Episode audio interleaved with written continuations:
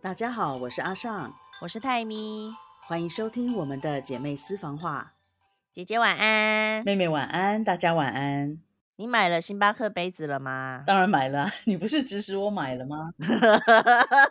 呃，哎呦，我来看一下哦，因为我刚刚在线动办了投票，然后我不是有四个选项吗？对，哎，被超，呃，没有没有，现在的第一名还是反正是花姐姐的钱没关系，占了四十二趴。班友们太残忍了。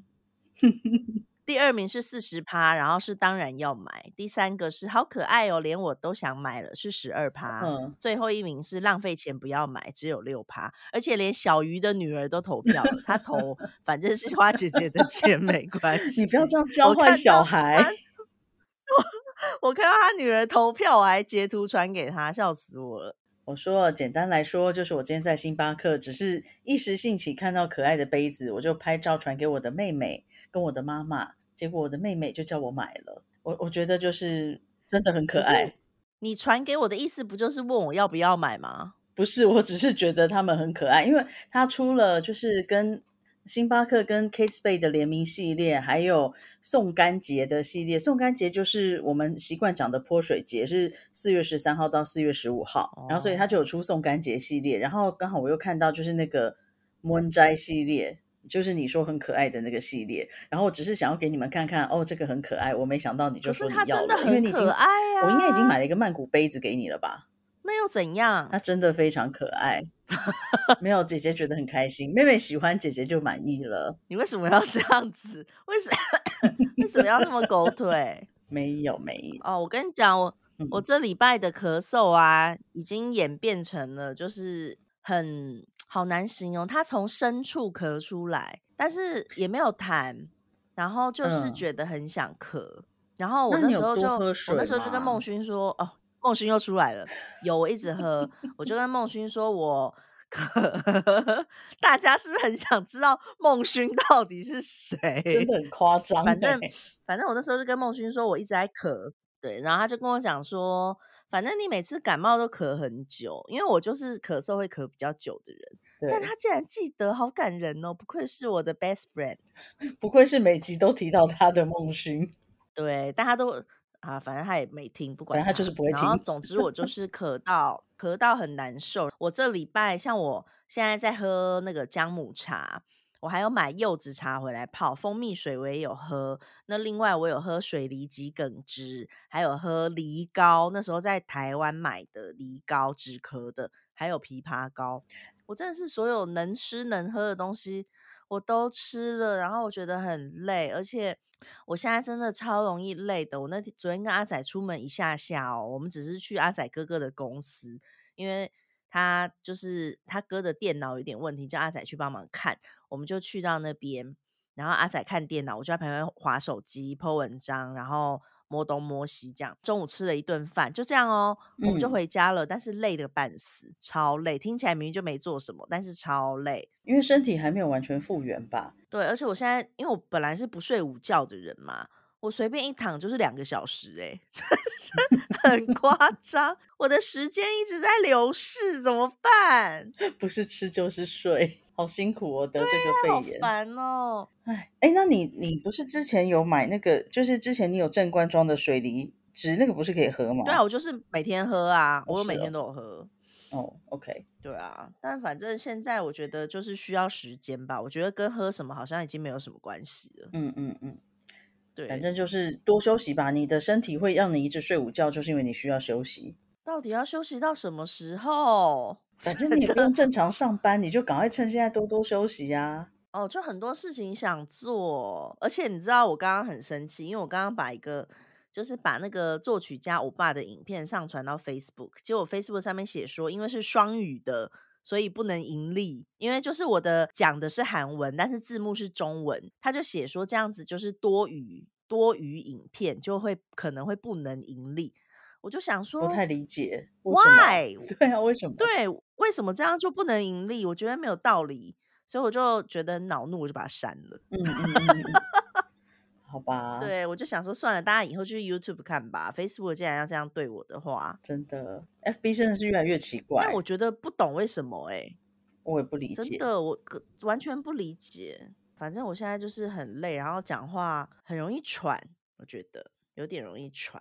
所以你应该还算是症状比较明显的。我这样我也不知道哎、因为真的有很多人是完全没症状，或者是发烧一天就结束了这样。对，还蛮多人是完完全全没有症状的。然后就我所知，在这边就是在泰国啊，那天卫生单位是讲说，大概每一百个快筛就应该有二十个人是阳性，可是大部分的人是没有症状的，姐，你知道这样子的阳性率是几趴吗？五分之一，百分之二十嘛。嗯嗯嗯，那对，没有错。不是分母就一百，你你也太瞧不起我了吧？我想说你应该会一阵慌乱，然后说出一个奇怪的数字。你如果说分母是一百二什么的，我就会慌乱了啊！一百一百分之二十，我有什么好慌乱的？对不起，对不起，呃，sorry sorry，你知道那天我们那天在开周会的时候啊，我就想说，哎呀，我们的大老板好像很会问数字，我还特别拿了我的计算机下去，然后就被我同事笑，他想说万一他问的，话，对对对对对，然后我同事就说，哦，拜托老板问的，因为老板后来真的有问了一个问题，然后就赶快拿起我的计算机在计算，然后就回答出来了。后来那个会后，我同事就跟我讲说，哎呦，拜托这么简单的问题你也要算？我说你也要拿计算机，我不 拿计算机我真无法回答。就是好像哦，是我多简那天老单？老板问我的是说，每天假设工作八小时，加上加班二点五个小时，然后我们一个礼拜工作六天，一个礼拜工作五天，这样每个礼拜平均的工时是几个小时？我觉得很难呐、没有计算机怎么会算得出来？哦，对啦，这个你要快速算，而且因为有小数点，对，而且我觉得就算嗯我很快的算出来了，那答案应该也不是真的。而且你也会质质疑自己的答案，你没有办法相信自己的答案。对，而且我们昨天又开周会啊，然后我我呃我因为有事情要报告，所以我就带着电脑下去。然后老板问了一个问题的时候，我马上就用 Excel 开始拉公式，然后讲出一个答案，然后大家就开始质疑这个答案，但其实那个答案是对的，大家只是对我的数字没有信心，你真的。是很优秀哎、为什么？就这么快被人看破手脚让大家都这么怀疑你。对啊，太优秀了。对啊，就没什么好隐瞒的、啊。反正我觉得我的优点跟缺点都蛮明显的，所以大家都很熟，大家都很清楚。这样还不错啦。嗯，哎，我们还没进入今天的主题，好啦，我们我跟你讲，我们现在进入都已经算是很快的了。因为我就是看到那个时，间已经到九分钟了。这么快就九分钟啦！哎呀，对呀、好，今天呢，我们的主题就是由版友投稿的，他想要问说自己的口才不好，他的脑筋转得很慢，每次都被呛得哑口无言，然后又不会回嘴，感觉这样自己很吃亏。回家想到当初应该要怎么怎么回，然后就深陷在后悔中，所以他想要问我们说。被调侃或者是有危机状况的时候要怎么解决，可以让自己下得了台，也不会得罪对方。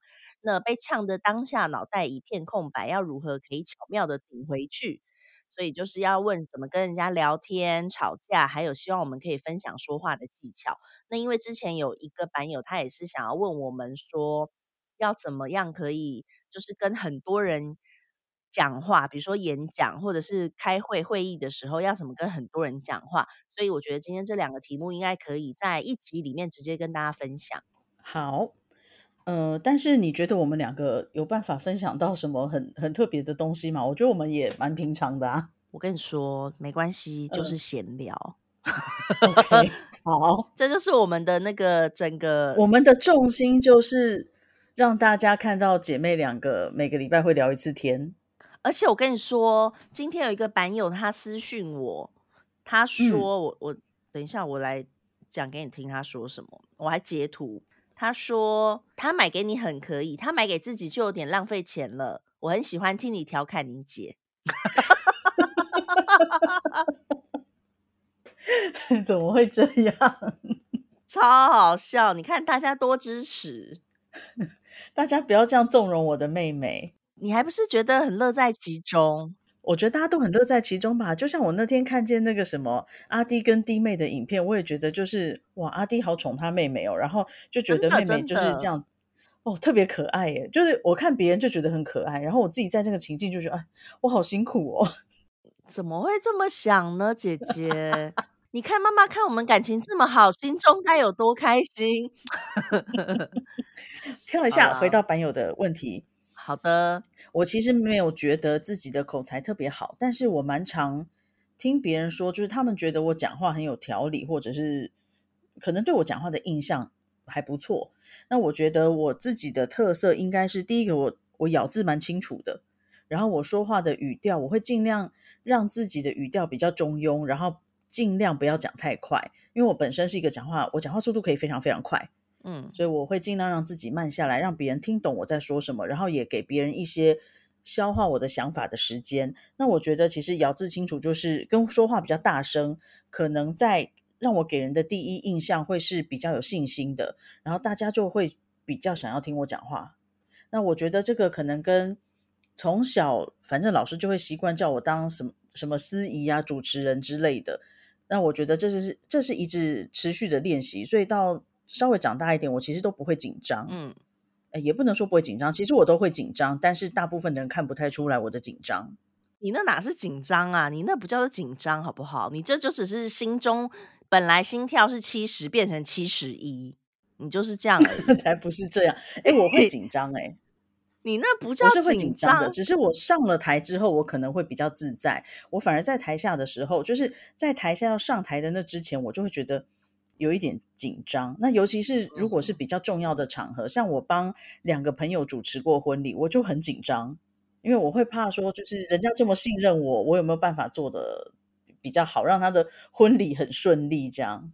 我刚刚说你从七十跳到七十一，那我就是从七十跳到一百，我的紧张程度是非常非常惊人，我会从前一天晚上就睡不着觉。我是一个超会紧张的人，而且我因为像我们大学的时候，我们嗯有一些课堂上的发表，因为我们的系主要就是走那种申论风，对，我们的回答不是有那种什么正正解的那种，我们就是可能要讲出你自己的想法。那在不管是考试上还是上台报告都是一样的。可是我在考试上呢，我可以掰出非常多非常多的道理，就是可以掰得很好。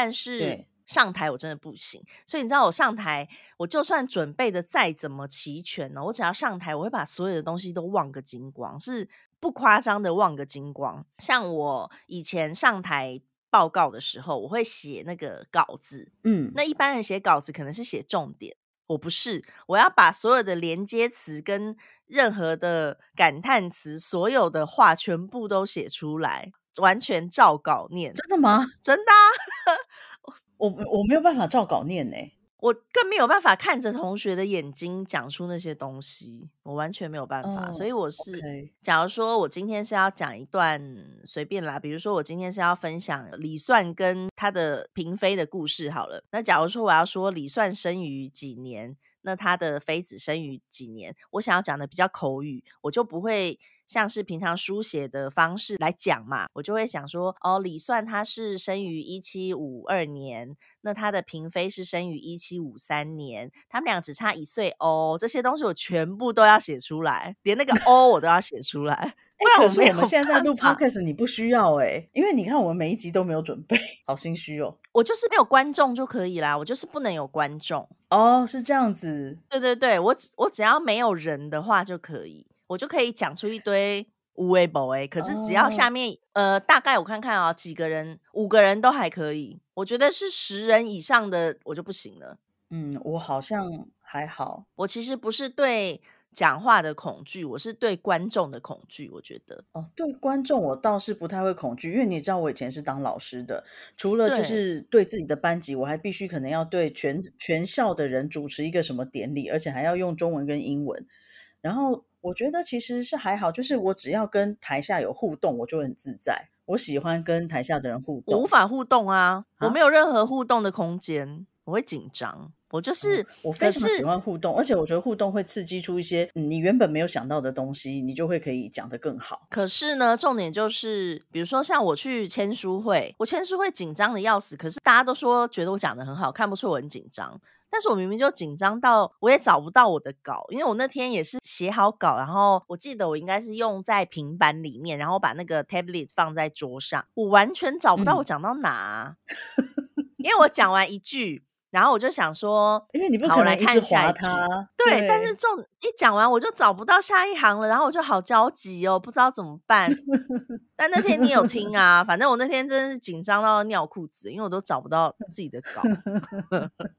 然后后来第二次签书会你没去，但是第二次没有那么紧张，因为我觉得第二次嗯有熟面孔，就是有很多版友我已经看过了。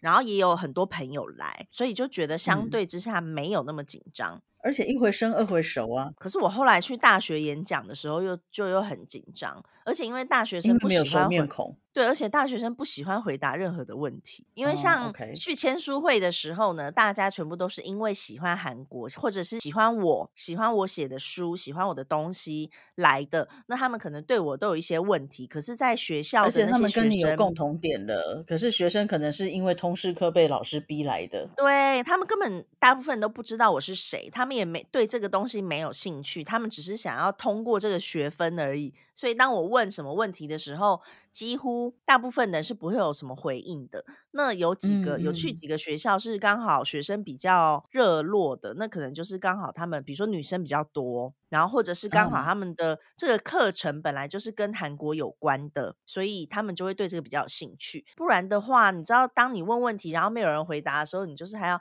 好没关系，就是自己要自己 回答，因为大家就不回答。大学演讲的时候，我觉得比签书会更紧张一些，因为你都不知道你面对的那些人他们到底喜欢什么，他们喜不喜欢这个话题。那后来我去，我不是有访问刘在熙吗？嗯嗯，然后那时候，因为我知道我自己会非常紧张，那个呢，那个又是另一个层次。因为虽然没有观众，可是工作人员非常的多，而且你要面对的是一个你知道他超级是一个有名的人，对，因为你看，连你对韩国毫不关心，你都知道他是一个多有名、多厉害的人。哦，而且我对他印象很好。对，虽然我跟他呃第一次的时候还没有那么紧张，因为第一次我只访问两个人，嗯工作人员很少。所以我进去的时候其实还好，而且因为聊天的时间也不长。那第二次的时候呢，就因为有一二七个人吧，七个人，工作人员至少有三十个以上，就全部在那个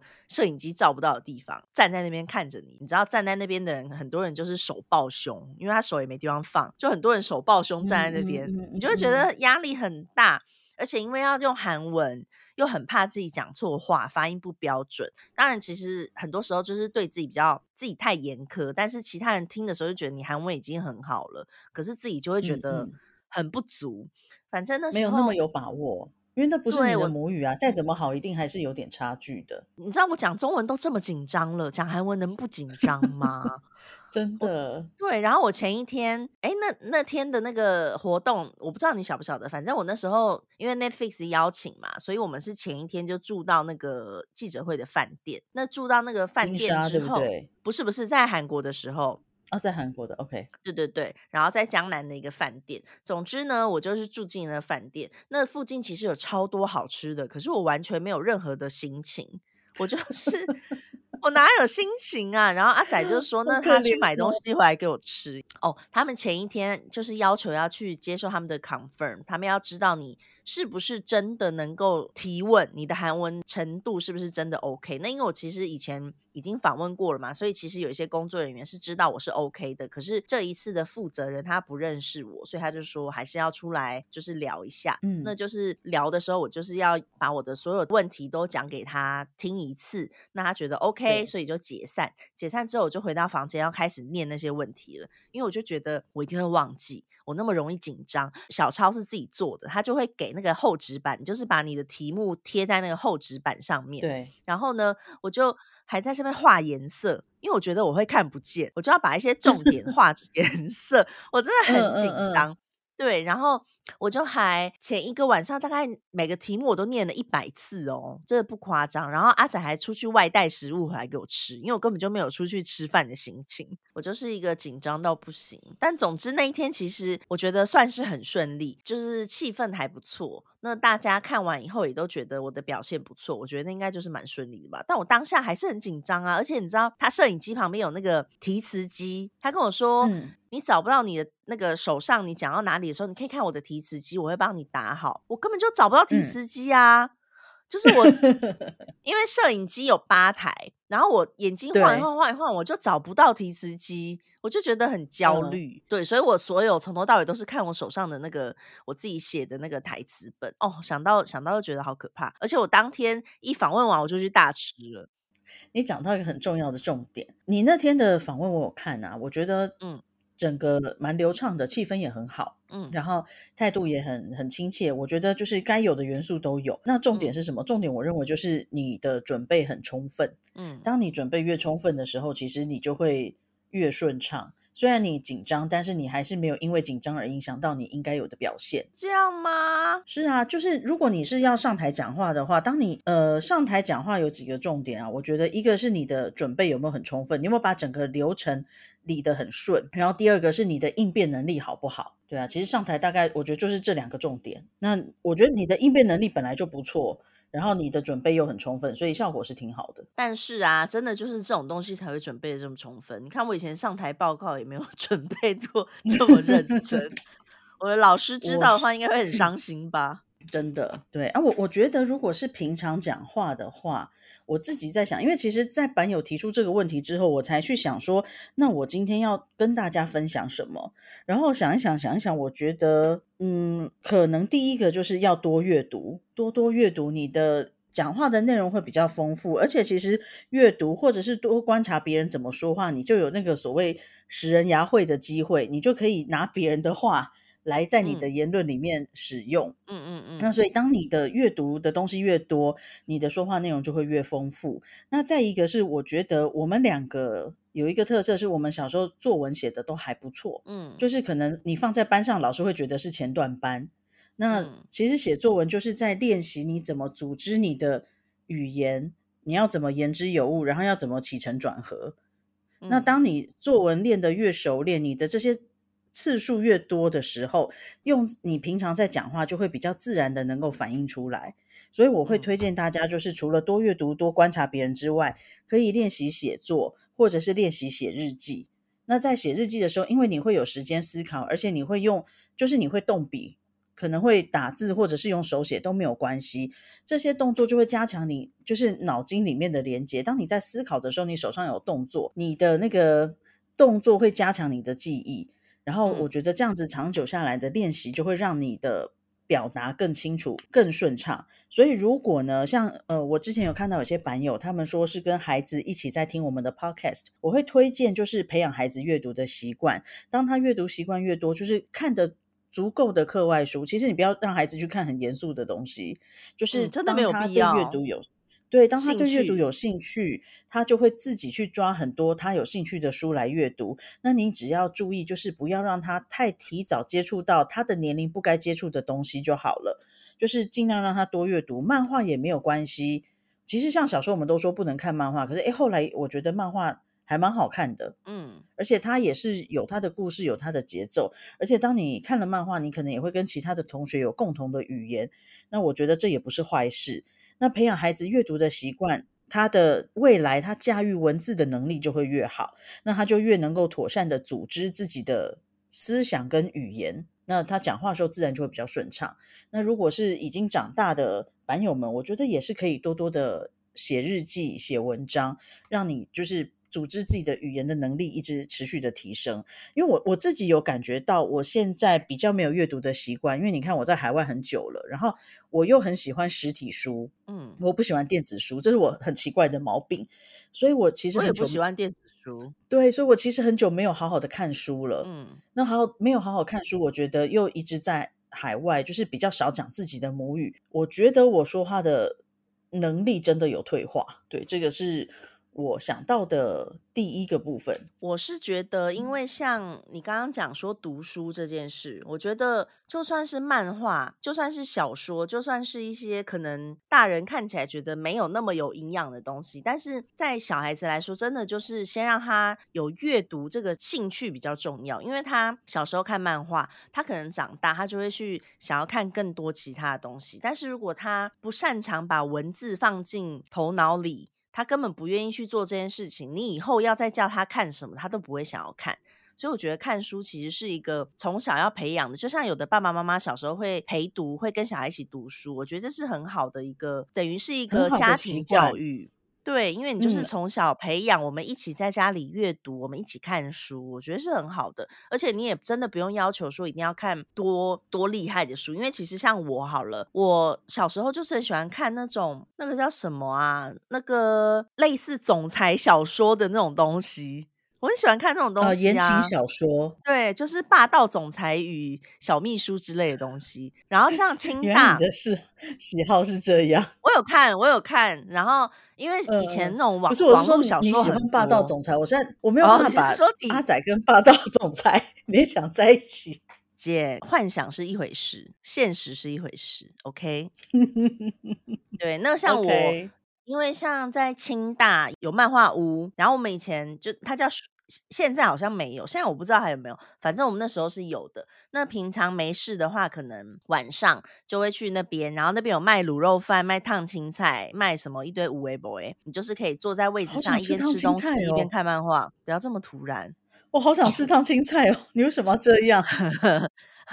好了，反正。反正那时候就是都会去那边看什么什么我都看，什么漫画我都看，就看很多什么猎人呐，然后什么有的没的。但我觉得那些东西其实虽然它的内容真的可能你会觉得很没有意义，但是它的故事还是有它的起承转合，就是你还是会吸收到一些你可能觉得你没有吸收到什么，但是其实你在阅读的同时你就吸收了什么，就是这些东西都是不知不觉进入你的头脑里的。那像我以前还会喜欢看那种就是少女漫画。嘛，然后那种小说，然后也会看一些网络小说。像我大学的时候，那时候网络小说就还蛮盛行的，所以我们就是蛮喜欢看那种东西。那我觉得看一看之后，后来我们不是就很喜欢看那个史卡佩塔系列法医小说？嗯，对。然后我就又开始很喜欢看法医啦、侦探呐。警察啦，什么那一类的，那我觉得这些东西都很有趣啊。而且其实你在看的时候，像我后来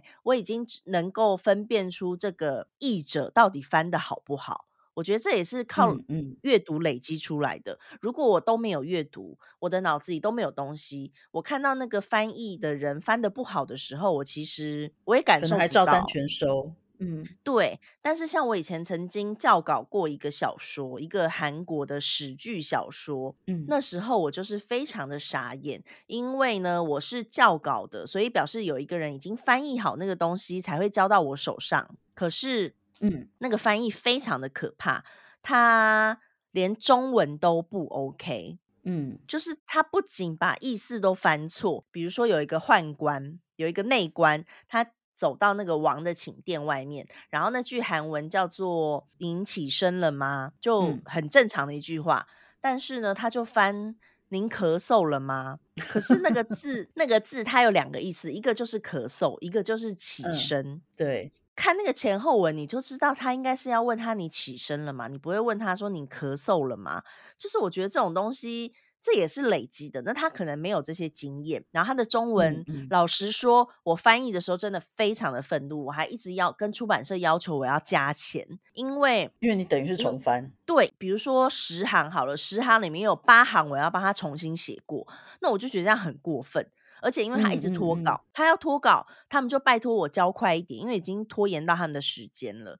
嗯，可是他的延宕就压缩了你校稿的时间，更何况你不是只是校稿，你还要重翻。对，而且我光看到他翻的，我真的是哦，想到我都有气。那时候因为他有上下两集，那时候 出版社就上集他翻完之后，他就说，反正那个人就落跑了，他就不翻了。嗯，啊，不对，上集还没翻完他就跑了。嗯，后来他们就找了别人再接下去翻，然后后来下集他问我说，我愿不愿意做翻，然后我就说我不要。因为我就是不想要接这个烂摊子，对。对，所以我最后就是还是校稿，但是他就有帮我加一点钱。那第二个译者有比较好，但是还是很怪。后来就是跟其他朋友聊一聊，他们就说，因为其实韩文那时候真的翻译的人也比较少，因为可能韩文书那时候进来台湾的也没有那么多，所以那些译者基本上都没有什么经验，有经验的人可能又很贵。我那时候真的是翻到我真的是每天都很生气耶。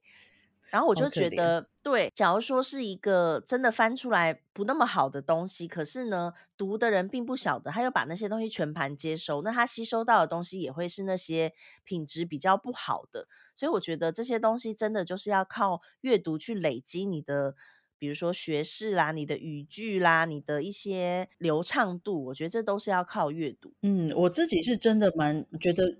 阅读的习惯很好，而且其实小时候妈妈都会就是在家里就会陪我读书，所以我觉得我是从蛮小就养成这阅读的习惯。到国小就是下课十分钟，我通常都是在教室里看书，就是看课外书，把老师那种图书馆小图书馆的书每一本都看过一遍。哇，那你真的是看很多。嗯，其实小时候也看不太懂，就是自以为自己懂，就从很小就看一些小说。然后其实看书的乐趣就在于你在不同的年龄层。不同的阶段，你看了之后，你会不同的感受，嗯。然后我自己看书，我是那种很不求甚解，就是会落掉很多重点或线索。反正我我因为我看书看很快，我可能就是两个小时就可以看完一本小说。而我觉得这这也是蛮有乐趣的，因为我我其实掌握到的就是这本书的大意。大纲，然后它大致在讲什么？可是它的用字遣词，我可能以前小时候会比较认真看，现在就是蛮懒的。我觉得这是要看小说的性质，看书的性质。因为像我看一些自我成长的书，好了，我可能就会像你说的，因为那些书其实你就是大概翻过，眼睛扫过，你就大概知道在讲什么，就不需要吸收太多。可是像那种侦探小说，我真的是每个字我都要看得很认真呢。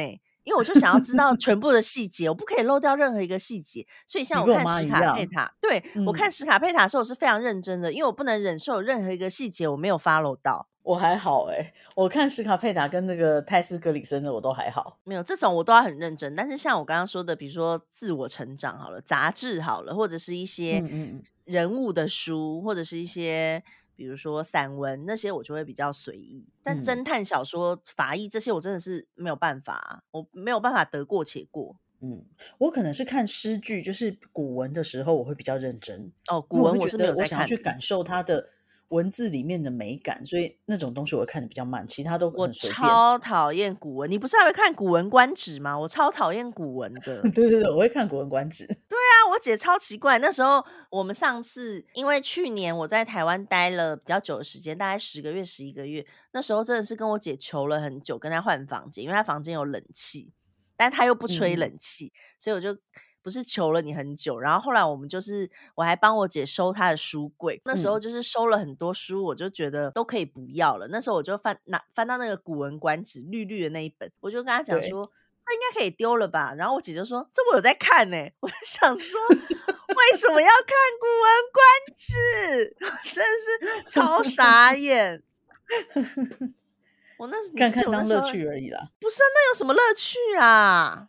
还蛮有乐趣的啊。嗯，我古文我真的是没有办法，韩文的古文也好累哦，每次看古文都觉得头很痛。嗯，因为古文有一个像他们这很多这种书写的东西啊，你就会发现它很言简意赅，他会把很多字的东西浓缩在几个字里面把它讲出来。那有什么好看？有乐趣吗？没有，不觉得。不觉得？我觉得，我觉得把话讲清楚、说明白不是很好吗？为什么要这样？但是它好看就好看在它虽然就是有把它精简，可是我觉得还是很明白啊。有吗？嗯，好了，没关系，不讨论这个。我想再讲下去，大家觉得我很奇怪。你你你现在到现在第十八集，你已经被塑造成一个很奇怪的人了。你现在渐渐的会这样。你现在在就是妹妹正在渐渐的把你往我的目标推进，你都没有发现。目标是什么？你不要知道这么奇怪的姐姐。但我觉得其实比较少有人会呛我的人，我我会很直接回呛。我是一个讲话可以很酸的人，就是就是看人家怎么跟我讲话啦。像如果好好讲话，我当然不会怎么样。但是我就是如果你呛我，那我就呛回去，我就酸回去。我不一定，我要看。就是其实如果我真的没有想要回呛什么的话，我就会瞪着对方，嗯冷冷的瞪着对方，一直看，一直看，一直看，用我的气势压倒他。然后，如果是我真的想要，如果我真的想要，就是在言语上面还击的时候，我觉得我就会拿一些举例来，可能反反向印证别人的例子。譬如说，像我之前说过的，有人问我为什么就是二十五岁了还不结婚，然后女生二十五岁就走下坡之类的，我就会反呛他，我就会拿一个例子，我说：“哎，可是我看到的是。”男生都在买新娘，我没有看到女生在买新郎。嗯那我觉得我只是就是陈述一个事实，告诉他并不是你讲的那样。嗯然后再来一个呢，就是像以前在客服的时候，呃，我如果遇到比较没有道理的客人，我就是尽量冷静的跟他讲道理，因为我的职业并不允许我回呛。嗯，但嗯是嗯也不是说我真的没有做过这种事。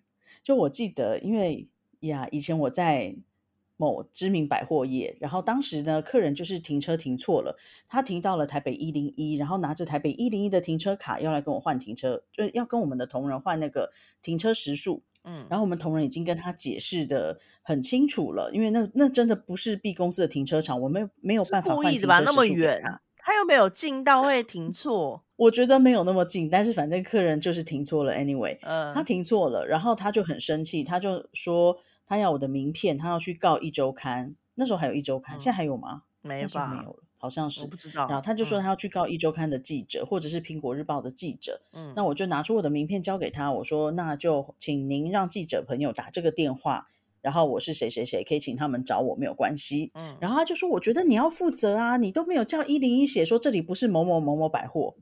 为什么要写一零一为什么要写？对，我就跟他讲，我说，嗯，我理解您的想法，但是其实我也没有看过 Seven Eleven 写这里不是全家，嗯然后他就很生气的走掉了。嗯但我其实就是拿他的论点来回应他的话，嗯我我通常会做这样子的事情。嗯然后或者是说，有一次有个客人，他认为他认为什么，我没有把抽奖的名单公布出来，就表示我们有黑箱作业。嗯然后当时其他有的客人就问我说：“小姐，这是真的吗？这真的有黑箱作业吗？你要不要把名嗯单公布出来？”然后我就直接问客人：“我说这个名单抽奖名单上面有客人的身份证字号、姓名、跟地址、跟电话。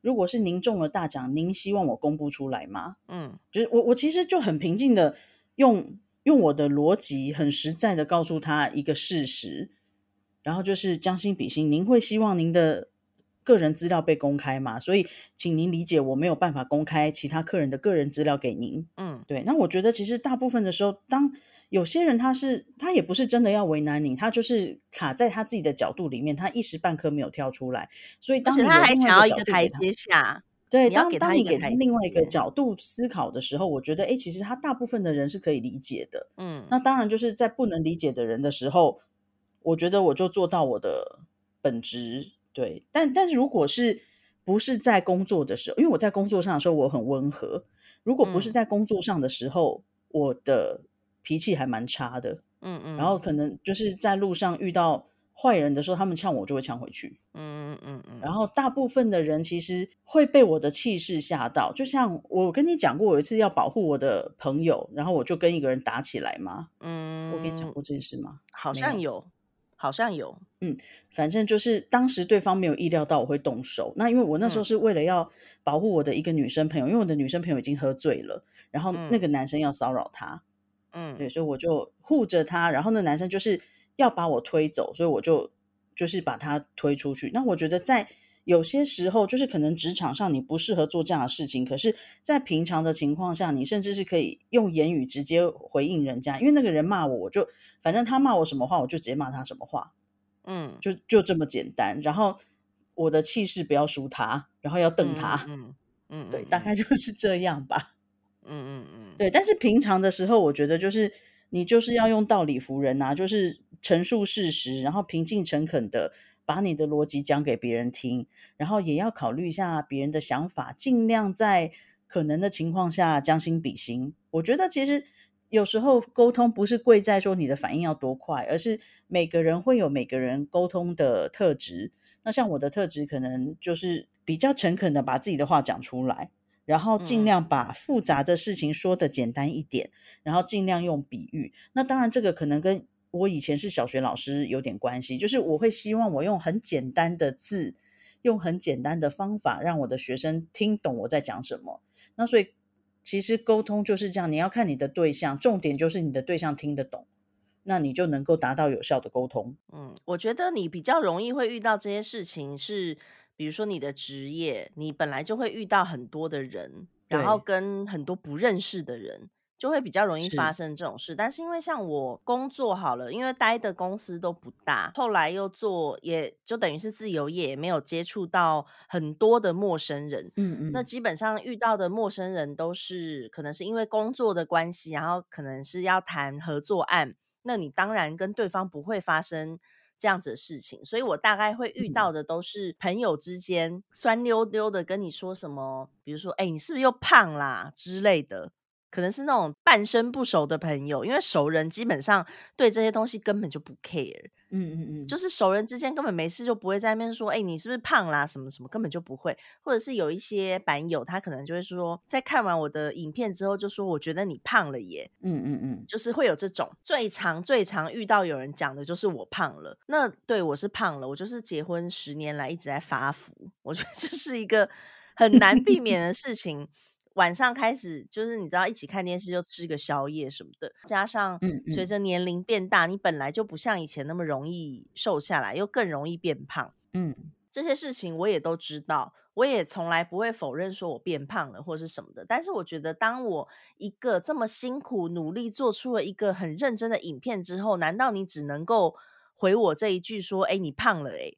我觉得真的 是，对我觉得这个其实就是对方很不会说话。我觉得这东西真的也不需要讲出来。你胖不胖自己最清楚啦。对，诶我觉得这我们是不是讲过啊？我怎么觉得好像讲们讲，过？我们讲过，对，所以我就觉得有时候就是你自己也要好好跟人家聊天，你才可以让对方有更好的心情来回答你的问题，或者是来跟你说话。因为如果你讲话的时候，有的人会在讲那些话之前都是说：“哎，不好意思哦，我讲话可能有点直，所以可能会让你不开心。”那我就觉得。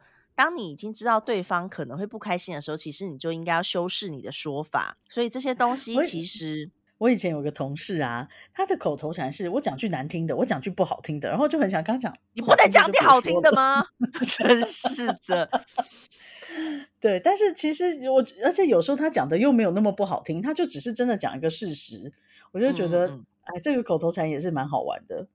那嗯，当然就是。像你讲的，考虑别人将心比心，就尽量嗯说话的时候就是诚恳一点啊，然后不要让别人会有太难过或太负面的情绪，我觉得就就会比较好。然后像我觉得很多时候其实很多人没有恶意，可是他不知道自己的讲话会伤到别人。那我觉得这个就是在你平常要多多看书、多看影片、多累积一些别人的想法跟经验，你可能就会比较知道。譬如说，像我之前看到我朋友在分享，就是不要对忧郁症的人说啊，你就要想开一点啊，你要开朗一点啊，什么什么，没有什么事情过不去。嗯然后那时候，当我的朋友说其实这样子讲不是很恰当的时候，因为那蛮多年以前了，我那时候很惊讶。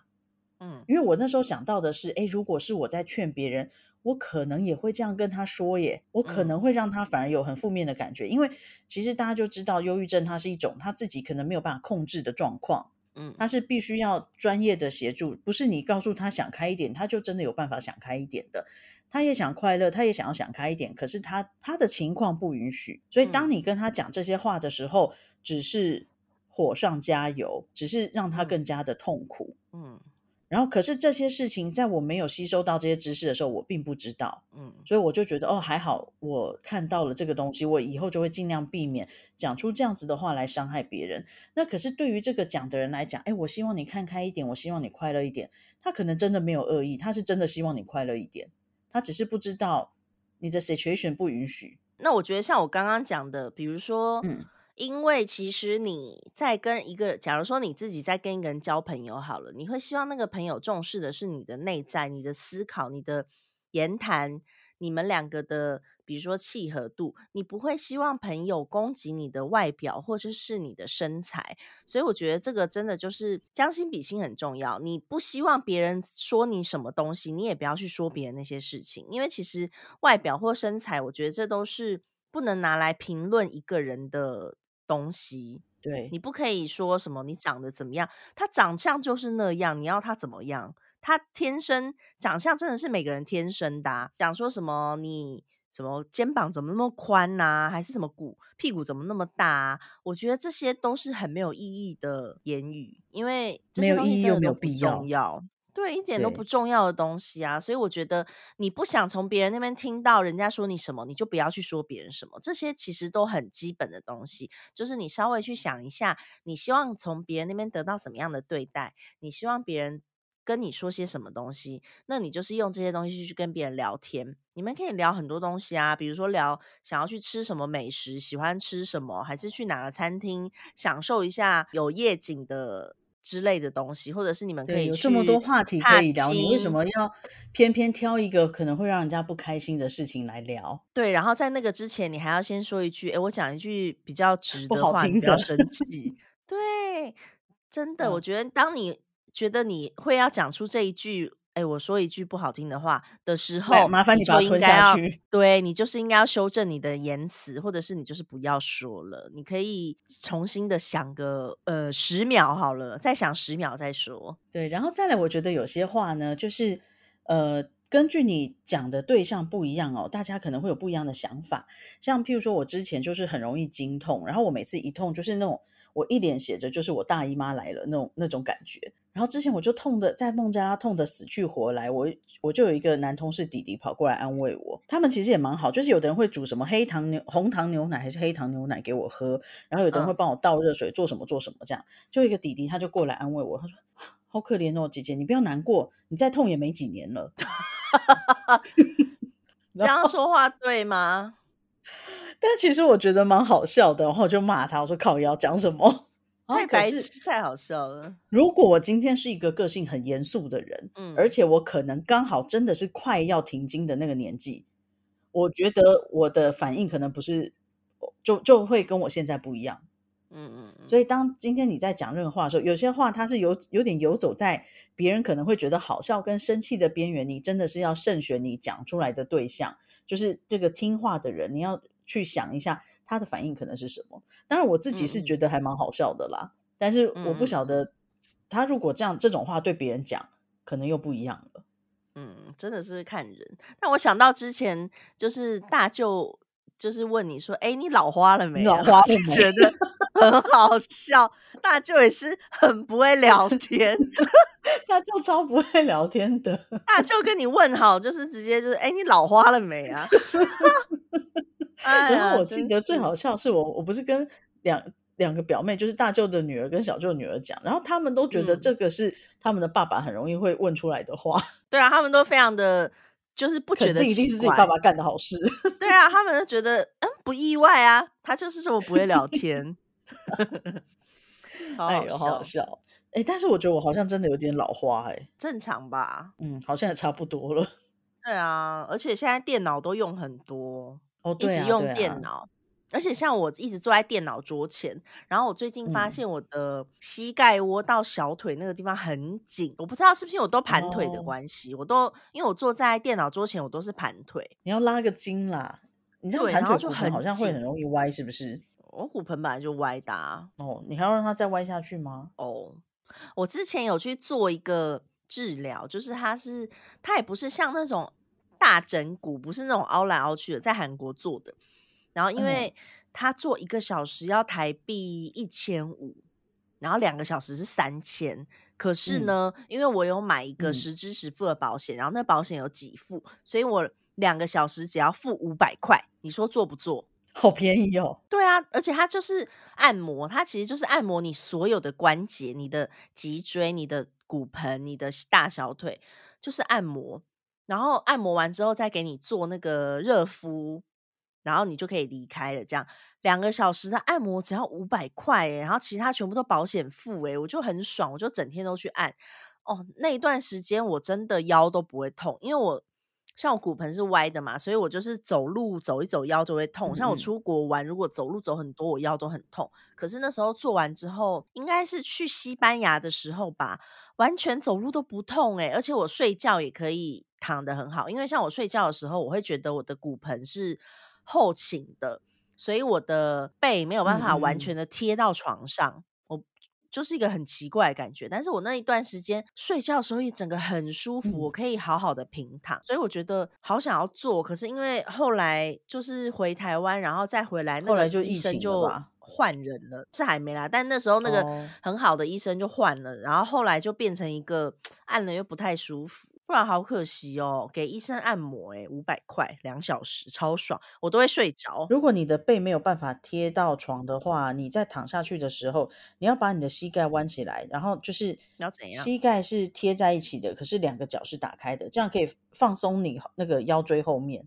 所以我是这样睡觉的啊，因为这样子我的背才能，我的腰椎才能贴到床，所以我睡觉的时候会嗯把脚拱起来，或者是侧睡，因为躺着睡对我来说没有很舒嗯服。对，我记得这个动作是以前我们的舞台艺术概论老师教我们的，因为他本身是学舞蹈的，你怎么有这种课、啊？然后我我觉得这个动作就是很舒服啊，我说你怎么有这种课？美劳教育系啊，对啊，为什么会有舞台这个部分？嗯，因为呃，如果说当美术老师，你有时候可能也会有遇到，就是学生要在台上表演，你要设计一些适合学生表演的舞台。所以，我们其实念的科哦系就是会让我们对艺术的各个面向都略有接触，可是都不是很专精，除非你自己真的就是很认真的去钻研。那像我我们这个嗯科系，就是我可能素描、国画、书法、水彩什么有的没的都会一点点这样子。可是因为我自己不是在艺术上没有很认真，所以就就那样。嗯，OK。总之，我觉得其实说话的技巧跟跟人家聊天的内容好了，比如说你想要充实聊天的内容，其实还是一样，多阅读、多看看电影也可以啊，看连续剧也可以。哦，对，看电影也很不我觉得就。是。对，我觉得就是呃，你要多吸收一些文字跟一些画面，有画，面然后甚至。是你要培养自己那个所谓的批判性思考，就是当你看到这个东西的时候，你可以去自己去判断这个东西你觉你的感想是什么，然后你有没有就是比这个更好的想法。就算是你看到不好的东西，你也可以就是去把它往改善的面向去思考。我觉得啦，这是你刚刚讲到批判的思考，让我觉得头皮发麻，因为我以前就大学就有一堂课叫做批判思考。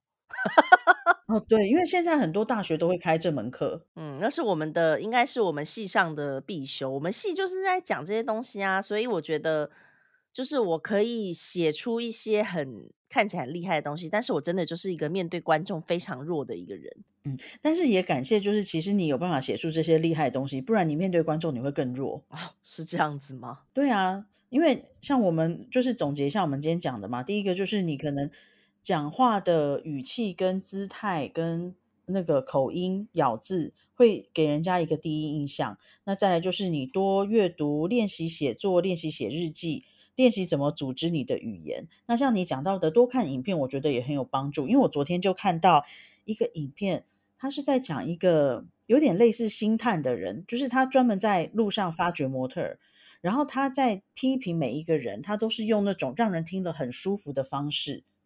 那他的他第一个就说，其实我认为每个人都是美丽的，可是我如果从一个星探的角度来看呢，我就会呃来看你是不是足够让很多人会想要去 book 你的工作，就是你会不会得到很多模特儿的工作。我是从这个嗯角度来看待你的，而不是从你本身的美不美来评断的。嗯嗯，然后再来，我觉得他对每一个人的评判就是都非常的中肯。然后就算不是真的长得那么出众的人，他也可以说哦，我喜欢你的哪些哪些。那但是你的你的状态可能得到工作的机会大概是五十个 percent。嗯，然后可是他嗯讲的每一句话就是用字遣词很漂亮，然后听了非常舒服。我觉得看看这种影片也会让我们学到很多。对啊然后如果就是已经长大的大家，可以慢慢的再回复一下阅读的习惯。那如果家里还有小孩的，就多多的花时间陪小孩读书，因为不然我发现现在就是因为爸爸妈妈真的也很忙，可嗯能不像以前的爸爸妈妈，就是比较有办法稍微准时一点下班。现嗯在的社会其实我们也很清楚，那可是很多家长就是假日真的太累了，他在顾小孩，他就是给他一个平板，他没有花时嗯间陪他，他就是丢给他而已。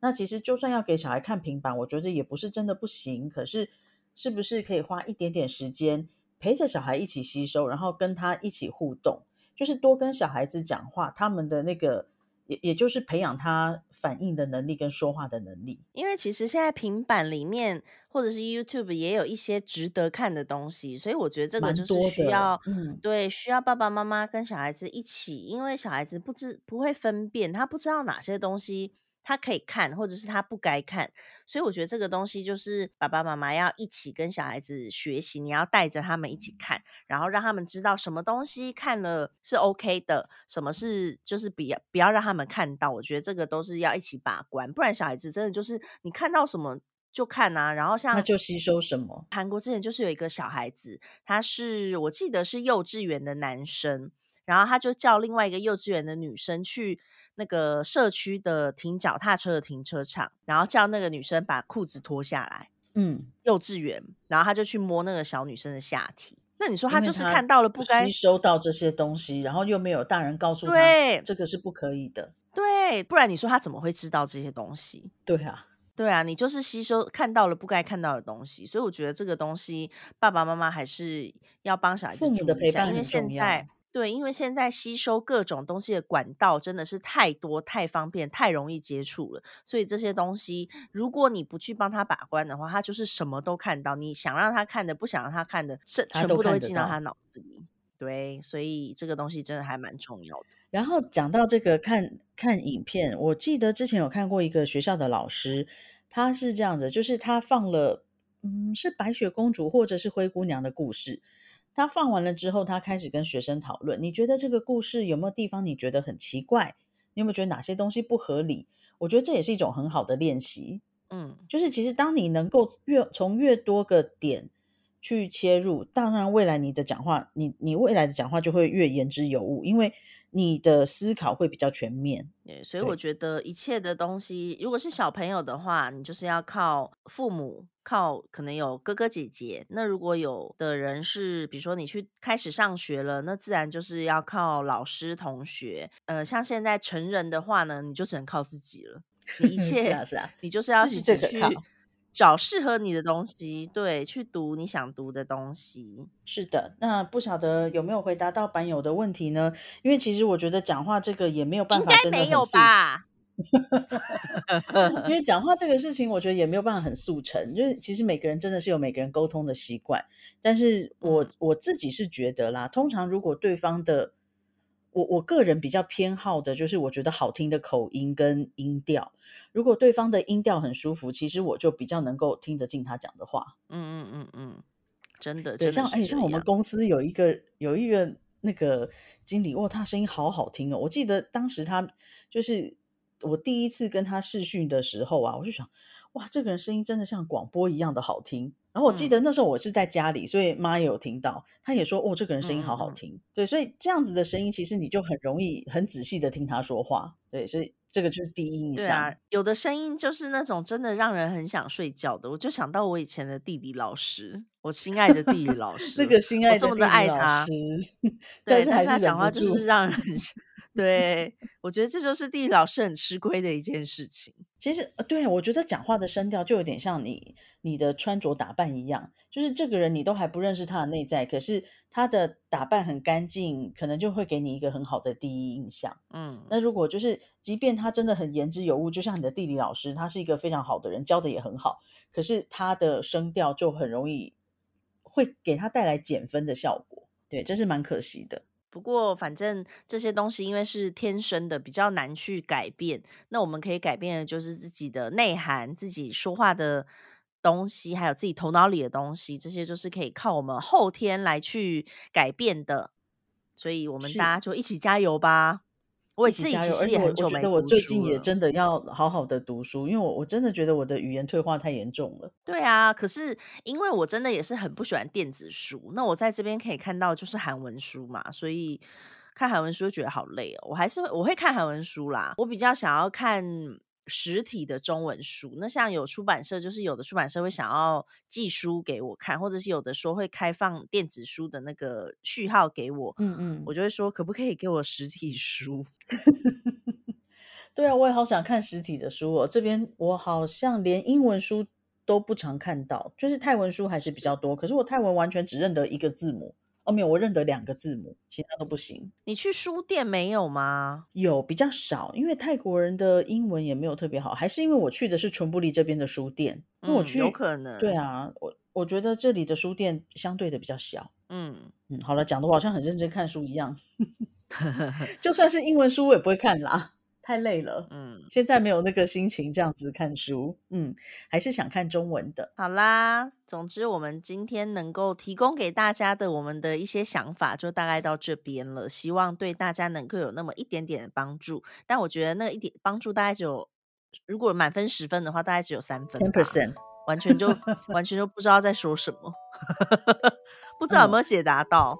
嗯，希望是有啦，希望是有，或者是说，就算没解答到，也希望可以给版友一点灵感。嗯嗯嗯，对啊，嗯，那大家就是一起朝向更好的方向前进。如果说大家有什么最近值得推荐的中文好书，也欢迎推荐给我们姐妹。嗯，谢谢大家，好啦，那我们今天就到这边结束喽，大家晚安，大家晚安，下次见，拜拜。拜拜。